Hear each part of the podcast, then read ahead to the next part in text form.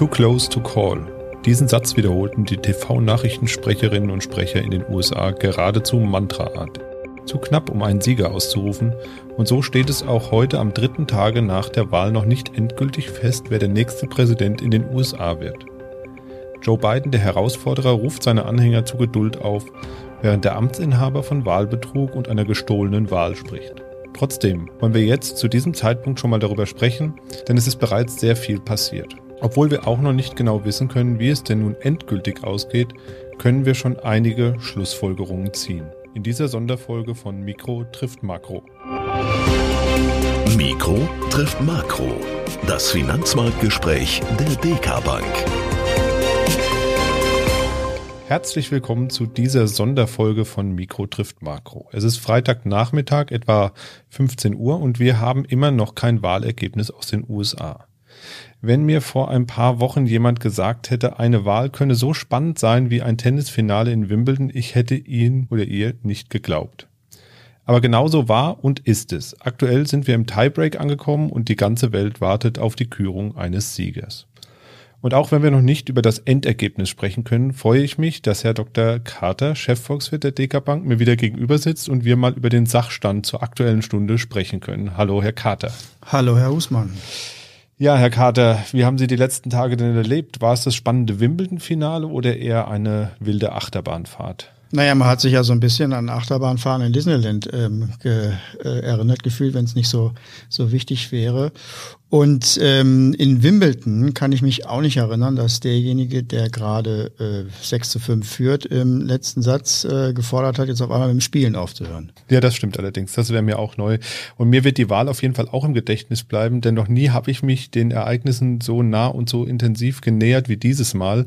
Also ich habe das wirklich äh, mit großer Spannung nachverfolgt und ich muss sagen, ich war etwas überrascht, wie das alles abgelaufen ist. Was war denn da los und was ist denn da los in den USA und wie es da im Augenblick Augenblick aus? Also es gibt noch kein Ergebnis. Sie haben es gesagt, wir sind noch davor, aber möglicherweise eben Stunden entfernt von der Meldung, dass Joe Biden ausreichend Wahlmännerstimmen hat, um die Wahl für sich zu entscheiden. Äh, aber man kann sagen, noch vor dem Ergebnis, dass äh, die bisherige Geschichte dieser Wahl bereits äh, so als historisch zu bezeichnen ist. Ähm, Trump hat offenbar für den Fall, dass es nicht reichen sollte, von Anfang an diese Story des Wahlbetrugs ersonnen. Und dabei hilft ihm natürlich, dass das mit der Stimmenauszählung so lange dauert. Äh, das ist jetzt nicht unbedingt äh, Rückständigkeit des Wahlsystems äh, in den USA, sondern das sind natürlich auch politische Entscheidungen äh, Wahlgesetze in den Vereinigten Staaten sind Landesgesetze, also Bundesstaatengesetze. Und in, in, in Georgia, in, in Pennsylvania, North Carolina sind die Landesparlamente republikanisch. Und da sind dann die Wahlgesetze ebenso ausgestaltet, dass der Beginn der Auszählung erst so spät anfängt. Und das dauert dann eben so lange und das ist ähm, auch schon traditionell. Es ist eine Zeit der Ungewissheit. Und in diese Zeit der Ungewissheit hat Trump wohl äh, gehofft, durch Äußerungen, durch Aktionen eine Dynamik in Gang zu setzen, die dann tatsächlich den regulären Ablauf der Wahl unterbrechen würde, für den Fall, dass es eben nicht gut läuft, eventuell auch unterstützt dann von Aktionen von seinen Anhängern auf, auf der Straße. Ähm, ich würde sagen, da gibt's jetzt zwei Botschaften von dem, was wir erlebt haben. Zum einen äh, die erfreuliche, die, die Strategie klappt nicht. Äh, die Wahl läuft ordnungsgemäß ab, kann man sagen. Äh, und damit ähm, kann man auch sagen, dass obwohl Trump die, die demokratischen Mechanismen ja wirklich in, in, in beispielloser Weise unterminiert, so, so ähnlich wie das Autokraten ja machen, äh, ähm, funktionieren die Institutionen ähm, der Verwaltung äh, und so weiter reibungslos. Wie gesagt, das ist eine gute Botschaft. Ich würde sagen, die schlechte Botschaft ist, dass es eben möglich war, dass nach Barack Obama und wahrscheinlich auch nach Joe Biden noch niemals so viele Menschen in den USA einem Kandidaten so viele Stimmen gegeben haben wie eben Donald Trump, der sich eben so äh, verhält. Und es bedeutet doch, dass den, den, den Leuten diese autokratische Art, die er ja auch in den letzten Jahren äh, an den Tag gelegt hat, also diese heftigen Angriffe auf die demokratischen Institutionen, ähm, entweder vollkommen egal sind oder dass sie sie einfach nicht sehen. Und das lässt einen dann zu fragen, schon, schon, schon die Frage stellen, ist das eine Demokratiemüdigkeit oder vielleicht eine eine Demokratie-Naivität, äh, so nach dem Motto, äh, bisschen Regel brechen, das kann ja schon nicht schaden. Hauptsache der Trump ist gegen die Einwanderung und gegen die Chinesen. Ähm, und man fragt sich ja auch, wenn diese äh, Müdigkeit oder Naivität in einem Land passiert, das sich ja eigentlich rühmt, die moderne Demokratie mit erfunden zu haben, wie ist das dann eben in anderen Ländern?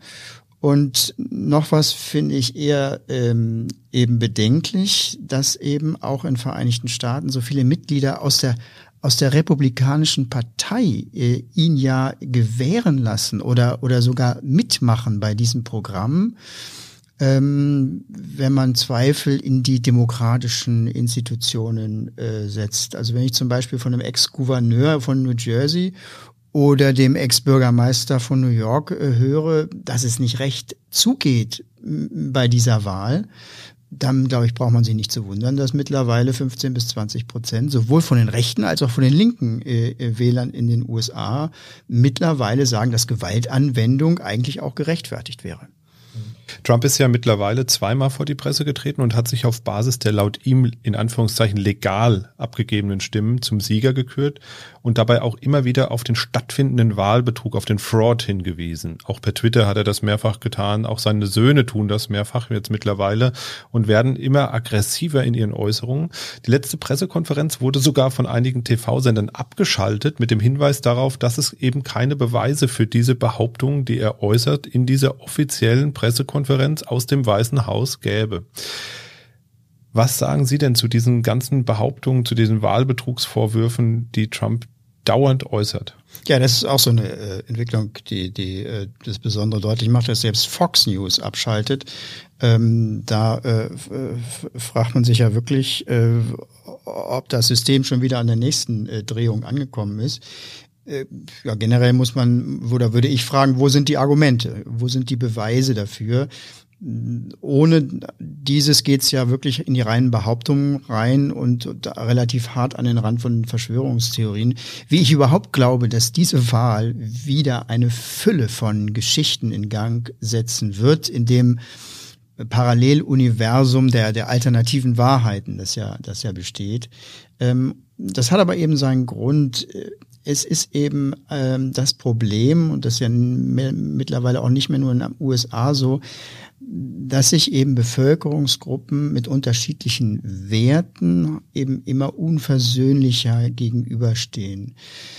Das sind in den USA diejenigen, die auf die Freiheit des Individuums, den Waffenbesitz, die Familie, die Gemeinde und Nachbarschaft und vielleicht, vielleicht gerade noch ihren Bundesstaat äh, setzen. Und denen stehen gegenüber die liberaleren Leute, die eben sich auch eine Gesellschaftspolitik fürs ganze Land vorstellen können, also etwa eine Krankenversicherung ähm, oder äh, auch eine gemeinsame Umweltpolitik. Aber die Gegensätze sind da obwohl sich das gar nicht so weit entfernt anhört, sind ähm, so riesig geworden, insbesondere wenn auch noch Glaubensthemen, was ja in Amerika auch noch ein großes Feld ist, dazukommen. Ähm, dass es ja, es ist ja Fakt in den USA, äh, dass die Gruppen, äh, der, die gesellschaftlichen Gruppen äh, schon eben nicht mehr miteinander reden, äh, dass Wahlkreise schon nach politischen Ansichten abgegrenzt sind und dass die Gräben eben äh, enorm tief geworden sind. Kommen wir mal ein bisschen zu den Finanzen, weg von der Politik. Unsicherheit heißt es immer, ist Gift für die Märkte. So heißt es grundsätzlich schon und so hieß es auch im Vorfeld dieser Wahl. Wie haben die Finanzmärkte denn reagiert auf dieses aktuelle Unsicherheitsszenario und was bedeutet das für Anlegerinnen und Anleger? Ja, das ist ja ähm, auch, auch eine Riesenüberraschung äh, nach dem Motto, äh, stell dir vor, es ist Chaos und die Kurse steigen. Ähm, denn so war es dann eben auch. Äh, Dow Jones ging um acht Prozent hoch, DAX auch, Nasdaq auch, etwa in der Größenordnung. Äh, große Ratlosigkeit, auch äh, gestern, ich habe äh, NTV ein bisschen geschaut, äh, keiner wusste, was er damit anfangen sollte. Ähm, ich denke, es gibt mehrere Gründe. Also zum einen ist erstmal dieses unmittelbare Chaos während der Wahl eben auf ausgeblieben. Die Wahl ist ordnungsgemäß ähm, äh, äh, abgehalten worden oder ist dabei, ordnungsgemäß abgehalten zu werden. Wir müssen ja immer im Hinterkopf behalten, dass es eben noch mittendrin ist und dass die Dinge sich auch ändern können. Aber das war für die Märkte schon mal ähm, eine große Erleichterung, weil ähm, selbst wenn es knapp ist, geht man doch davon aus, dass man eben im Januar neuen Präsidenten hat und die unterschiedlichen Wahlprogramme wirtschaftspolitischer Art haben die Märkte eigentlich niemals so abgeschreckt.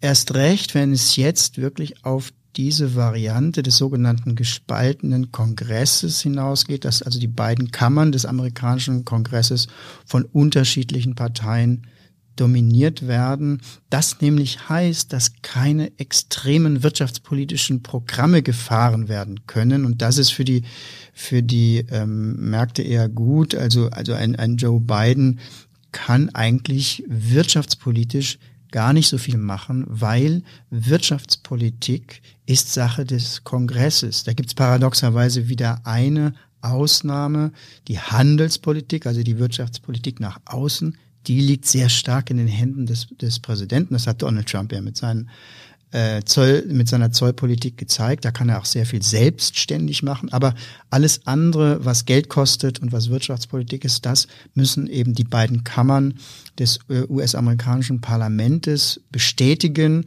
Und äh, wenn die eben gespalten sind zwischen den großen Parteien, dann bewegt sich nicht viel. Es ähm, wird wahrscheinlich zu einer Art äh, Kuhhandel kommen. Der neue Präsident, wenn es Joe Biden sein sollte, wird wahrscheinlich ein Fiskalpaket jetzt gegen Corona, die Fortsetzung der, der Fiskalpolitik in der Corona-Krise vorschlagen. Aber dafür wird der Kongress sagen, dann müssen aber die Steuern niedrig bleiben. Die Republikaner im Senat werden das wahrscheinlich dann zur Bedingung machen. Und ähm, so hat man dann ein neues Fiskalpolitik bei weiterhin ähm, niedrigen Steuern. Es wird kein riesiges Infrastrukturpaket geben in Amerika. Das war ja eigentlich der Traum der, der äh, Demokraten. Also Amerika wird ein Niedrigsteuerland mit mit schlechten öffentlichen Dienstleistungen und schlechter öffentlicher Infrastruktur bleiben. Aber trotzdem, das ist gut für die Aktien. Ähm, auch dass in dem Bereich der Technologiefirmen äh, wenig äh, sich ändern wird, keine ähm, neuen Regeln, neue Regulierungen eingeführt werden können. Das geht nämlich auch nicht gegen den Kongress. Das ist gut für diese, dieses Marktsegment. Ähm, und ähm, wie viel von Umwelt- und Gesundheitspolitik da übrig bleibt, da bin ich ähm, auch nicht für überzeugt, dass da viel geschehen wird. Ich glaube, er wird international eher ein Zeichen setzen. Aber das ist für die Aktienmärkte dann nicht mehr so wichtig.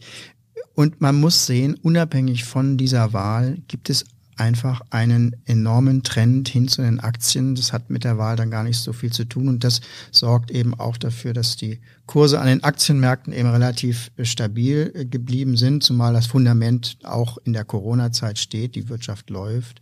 Bei den anderen Teilen des Finanzmarktes, wenn wir zu den Anleihen gehen, da ähm, hat eine solche Konstellation, wenn sie kommen würde, Joe Biden mit einem geteilten Kongress eher so den Anschein, dass dass Druck auf steigende Zinsen rausgenommen würde. Denn ähm, man kann nicht viel Neues machen. Der äh, Kongress blockiert sich eher und vielleicht muss die amerikanische Notenbank dann bei der Geldpolitik ein bisschen lockerer werden. Und das würde sich zeigen darin, dass äh, Zinsen eben später steigen. Es ist ja sowieso noch Jahre hin, aber wieder steigen könnten. Und beim äh, US-Dollar hat sich nicht viel getan, ist ein bisschen schwächer geworden, aber das sind auch keine großen Zeichen und auch äh, Gold beispielsweise äh, ist eigentlich von der Wahl selber relativ äh, unbeleckt. Da sind es eher die großen Trends, die dahinter sind. Und auch die Aktienmärkte wollen diese Wahl schnell abhaken und sich wieder den großen Trends zuwenden. Wenn man eben diese politische ähm, Klippe hier ohne eine, eine Verfassungskrise hinkriegt, dann werden die Märkte im Januar das Thema schnell abhaken. Wir haben ja bereits gesagt, wann wir den Podcast aufnehmen. Freitagnachmittag ist es, der 6.11., um genau zu sein, um es nochmal festzumachen. Momentan ist noch nichts in Stein gemeißelt, auch wenn es leichte Tendenzen im Moment gibt. Aber spekulieren wir ein wenig darüber, wie es weitergeht. Was sind denn die realistischsten Möglichkeiten momentan für die USA, wie es weitergeht? Gut, also vor ein paar Minuten äh, ist der Vorsprung von Trump in Pennsylvania ähm, dahingeschmolzen und, und Biden führt jetzt. Ähm, das sieht also noch mal mehr danach aus. Aktuell muss man sagen. Also das kann sich auch wieder schnell ändern. In der Tat. Also wir sollten da wirklich ein ganz großes äh, Fragezeichen äh, hintermachen. Wir können nur darüber sprechen zurzeit, was äh, die wahrscheinlichere Variante ist. Also nehmen wir an, es wird ausgezählt dann in den nächsten ähm, ein, zwei Tagen äh, steht dann soweit fest, dass ähm, Joe Biden eine, eine Mehrheit bei den Wahlmännern hat. Dann gehen die Unsicherheiten aber weiter. Dann ist erstmal die Wahlmännerversammlung. Das geht ja dann erstmal so, dass die sich treffen und dann äh, deutlich machen, für welchen äh, Präsidenten sie stimmen würden. Und da ist es natürlich eigentlich klar, dass die Wahlmänner in den jeweiligen Bundesstaaten nach der Partei abstimmen, die gewonnen hat. Aber sie sind ähm, äh, vom, vom Recht her juristisch sind sie frei. Es hat auch schon Fälle gegeben, wo Wahlmänner andersherum abgestimmt haben. Also das muss erstmal gut gehen und anhand dieser sehr, sehr knappen äh, Mehrheiten dann auch in diesem Wahlmännergremium am 14. Dezember ist dann schon die Frage, ob das durchgeht. Wir haben immer die Situation, wenn es dann ähm, zu einem Patt kommt, dann entscheidet das Repräsentantenhaus. Da haben zurzeit die Demokraten die Mehrheit. Ähm, das wäre dann eine hauchdünne Mehrheit für, ähm, für Biden. Ähm, also da sind noch sehr viele Fragilitäten drin. Dann haben wir das Thema der Gerichte, äh, die jetzt all, äh, reihenweise bei so knappen Ergebnissen auch durchaus dafür entscheiden werden, dass nachgezählt wird, denn das ist in vielen Wahlgesetzen der Bundesstaaten einfach enthalten, wenn es knapp ist, mhm. dass man doch mal da genauer hinschaut.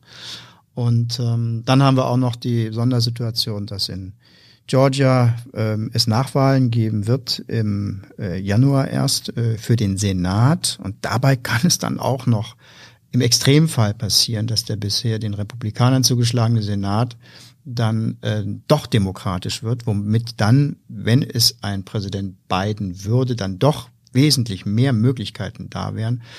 Also da sind noch ähm, viele Markteinflüsse möglich. Die Märkte werden in jedem Fall das Thema so lange nicht aus den Augen äh, verlieren.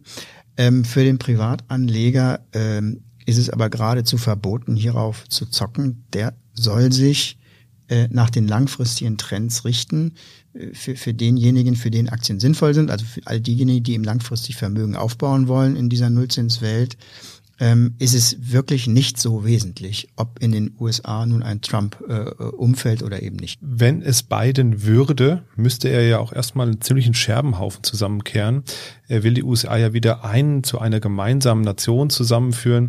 Was wird es denn für wirtschaftspolitische und auch sozialpolitische Impulse geben, wenn ein Präsident Biden an die Macht käme? Ja, Biden hat eigentlich eine unmögliche Aufgabe. Also äh, nochmal, das Land ist tief gespalten und manchmal kann man sich das so ein bisschen ja vorstellen oder man kann mal ein Gedankenexperiment machen, wenn man die Amerikaner dann wirklich mal mit den Europäern vergleicht. Für viele Menschen, gerade für viele Konservative, ist ähm, das Land äh, so aufgebaut, dass man eigentlich in seinem Bundesstaat lebt, wie hier die Menschen in ihrem Nationalstaat leben. Und wenn es dann auf einmal heißt, ähm, es soll äh, eine Krankenversicherung ähm, fürs ganze Land geben, dann wäre das so, wie wenn man hier in Europa sagen würde, Brüssel würde jetzt eine Arbeitslosenversicherung für ganz Europa ausrufen oder eine Krankenversicherung für ganz Europa ausrufen. Da würde es eben auch diese Widerstände geben. Ähm, und das ist in vielen anderen Dingen ähm, ähnlich. Äh, und deswegen ist eben diese, dieser Vorbehalt gegenüber all dem, was aus Washington kommt, sehr, sehr groß. Und das ist auch ein Teil dieses Grabens, ähm, der da ausgehoben wurde und wo der Trump ja, ähm, der Präsident Trump ja auch mächtig noch drin gebuddelt hat in diesem Graben. Ähm, dieses ähm, verhindert oder macht es sehr schwierig, dass man so eine Politik, wie sie eigentlich den Demokraten vorschwebt, ähm, eine ähm, Verteilungspolitik beispielsweise oder auch eine Umweltpolitik fürs ganze Land oder eben wirklich das Programm der Krankenversicherung fürs ganze Land eben umsetzt, ähm, ohne eben die Gefühle derjenigen, die das überhaupt nicht wollen, äh, nicht wieder unmäßig zu verletzen. Denn das tut man mit einer solchen Politik. Und da ist eben diese riesige Aufgabe, diese beiden Gruppen irgendwie zu versöhnen. Biden hat ja schon mal angefangen mit seiner Rhetorik in die Richtung. Aber es ist sehr schwierig und es geht, wie gesagt, nicht über Minderheiten, sondern Trump hat eine feste Wählerschaft von 40 Prozent der Leute gehabt. Last but not least äh, bleibt ja auch noch die Frage, was mit den ganzen Dingen passiert, die Trump ähm, angestoßen und teilweise auch ein bisschen durcheinandergewirbelt hat. Ähm, ich nehme mal zum Beispiel den Austritt aus der WHO. Wir haben den Austritt aus dem Klimaschutzabkommen. Es, die Frage ist, was passiert mit dem angefangenen Bau der Mauer an der Grenze zu Mexiko? Ähm, was passiert mit den Dingen, falls Biden Präsident wird? Führt er das einfach weiter oder wird er es teilweise wieder zurückdrehen? Ja, auch in der Außenpolitik hat er wirklich neue Maßstäbe gesetzt, ähm, äh, mehr oder weniger, indem er sie einfach selbst gemacht hat. Äh, der diplomatische Dienst der Vereinigten Staaten ist ja als äh, Politikinstrument mehr oder weniger abgesetzt worden. Trump hat Außenseiter und, hat Freunde auf die wichtigen Posten gesetzt, die Botschafterposten und so weiter, und hat sich eigentlich ausschließlich auf die Bekämpfung des ähm, chinesischen Einflusses äh, ähm, in der Welt äh, konzentriert. Ähm, Biden würde, äh, ich würde mal sagen, aus dieser Liebhaberei dann wieder eine Politik machen. Ähm, es würde dann wieder mehr Methode einziehen, ähm, denn es ist so, die USA brauchen dringend ein geopolitisches Konzept für die Welt von morgen. Äh, es ist ja so, dass China äh, versucht, systematisch seine, Aus, äh, seine, seine Einflusssphäre auszubauen. Ähm, und den, den Amerikanern gehen einfach äh, bei der Art von, von Trump die Verbündeten aus, wenn, wenn, wenn sie so weitermachen. Dann können sie noch äh, sich äh, isolieren, äh, wie das vor dem Zweiten Weltkrieg äh, der Fall gewesen ist. Und damit würden sie aber den Chinesen dann endgültig den Schlüssel zur Welt in die Hand drücken. Ähm, Paradoxerweise wäre das genau das, was die Chinesen im 15. Jahrhundert gemacht haben, als sie sich eingeigelt haben und dem Westen sozusagen die weitere Entwicklung des Planeten überließen. Das wäre dann auch eine Ironie des äh, Schicksals. Aber ähm, ich glaube eben, dass äh, Joe Biden das eben wieder zurückdrehen würde. Er würde die NATO dann vielleicht auch wieder äh, stärken, äh, auch um, um Russland ähm, und diesen vielen, vielen kleinen lokalen Weltpolitikern, die ja überall jetzt aus den, aus den Löchern kriechen, dann wieder ein bisschen mehr ähm, Einheit zu gebieten. Er würde versuchen, Allianzen in Asien zu schmieden, denn äh, das ist auch nicht schwer zurzeit, weil die, die Chinesen haben sich ja in vergangenen Monaten auch wirklich äh, wie die Axt, Axt im Diplomatenwald benommen. Ähm, vielleicht würde ja auch sogar eine Arbeitsteilung drauf. Trump hat ja, und das ist ja durchaus ein Verdienst gewesen, die Herausforderung durch China äh, angesprochen, ganz direkt. Und vielleicht wäre es ja so, dass Biden in der Lage wäre, das aufzunehmen und dann umzusetzen in eine, ein, eine, ein Konzept von Politik. Ähm, aber dazu ist es jetzt noch zu früh. Da gilt in der Tat, was Joe Biden selber gesagt hat. Wir sprechen dann, wenn die letzte Stimme ausgezählt ist. Ja, und das kann ja noch ein bisschen dauern. Momentan, wie gesagt, wir wissen es noch nicht. Es wird weiter gezählt in den USA. Ich glaube, mittlerweile sind da auch alle wieder wach. Ähm, sicherlich hat der eine oder die andere mal ein bisschen geschlafen. Ähm, jetzt dürfte weiter gezählt werden. Und ich vermute, dass wir in den nächsten Stunden ähm, vielleicht schon kurz nachdem der Podcast dann online steht, ähm, wissen, in welche Richtung das Pendel denn ausschlägt. Zusammenfassend, aber wenn ich das jetzt richtig verstanden habe, muss man sagen, für die Aktienmärkte im Speziellen ist es jetzt gar nicht so entscheidend, wer die Wahl gewinnen wird. Also ob das jetzt Trump oder Biden sind, da die Aktie ja alternativlos zu sein scheint in einer Nullzinswelt für die langfristige Anlage und den Vermögensaufbau, ist es für die, die Aktien besitzen eigentlich egal, wer gewinnt. Ja, und das Timing in solchen politischen ähm, Achterbahnfahrten, äh, um das mal auszu, nochmal wieder auszunehmen, ist, ist fast unmöglich. Ähm, wenn der, der weitere Verlauf weitgehend friedlich bleibt und wir zum Ergebnis kommen, wie gesagt, dann wird das Thema bald abgehakt werden. Ja, hoffen wir es mal. Ja, wir werden sicherlich auch in der nächsten Folge nochmal über die US-Wahl sprechen und das dann hoffentlich feststehende Ergebnis und schauen mal, wie die Lage dann aussieht. Aber auch sonst tut sich ja einiges an den Märkten und wir werden auch aufgrund der aktuellen Infektionslage in der nächsten Folge sicherlich nicht um das Thema Corona und Lockdown Light rumkommen. Schon mal vorab gefragt, um hier nochmal so eine kleine Überleitung vielleicht zum nächsten Podcast zu machen, werden wir da vielleicht schon über die Auswirkungen dieses neuerlichen Light-Lockdowns reden können? Ja, unbedingt. Äh, unbedingt werden wir das schon machen und machen können. Ähm, aber ich habe auch das Gefühl, dass wir mal über Verschuldung sprechen müssen, so kurz vor den Weihnachtseinkäufen. Äh, das ist ja dann doch ein großes Thema, wenn wir häufig darauf zurückkommen und das ist jetzt dann mal die Zeit, dass wir das Thema mal aufgreifen. Ja, das ist ja ein schöner Anlass. Dann zu Weihnachten reden wir über Verschuldung. Schöner kann es ja nicht sein. Ja, ich habe das Gefühl, die Menschen richten sich wieder so ein bisschen stärker nach den Alltagsregeln, also Maske auf, Abstand halten. Das ähm, hoffen wir mal, dass die Infektionszahlen dadurch auch runtergehen und wir dann vielleicht doch eine hoffentlich unverschuldete, schöne Weihnachtszeit verbringen können, auch wenn die Weihnachtsmärkte und Konzerte dieses Jahr mit hoher Wahrscheinlichkeit ausfallen werden oder nur übers Fernsehen oder das Internet stattfinden. Ja, nach der letzten Folge haben wir ja schon ganz viel Feedback bekommen. Ähm, dafür erstmal vielen Dank. Wir möchten Sie aber auch gerne ermutigen, uns vor allem Fragen zu schicken. Das können ganz konkrete Fragen sein zum Marktgeschehen oder zu aktuellen Ereignissen, aber ganz gerne auch ganz allgemeine grundsätzliche Fragen, wie jetzt eben schon angesprochen zum Thema Verschuldung oder zu Funktionsweise der Geldmengen, zur Berechnung der Inflation oder des BIP beispielsweise. Das ist ja auch für viele vielleicht ein Mysterium. Was ist eigentlich dieses Bruttoinlandsprodukt? Schreiben Sie uns doch einfach gerne eine E-Mail an podcast podcast.dk.de und wir freuen uns auf Ihr Feedback und Ihre Fragen. Vielen Dank fürs Zuhören, bleiben Sie gesund und bis bald. Tschüss. Mikro trifft Makro ist ein Podcast der DK Bank. Weitere Informationen zur DK Bank finden Sie unter www.dk.de-dk-gruppe.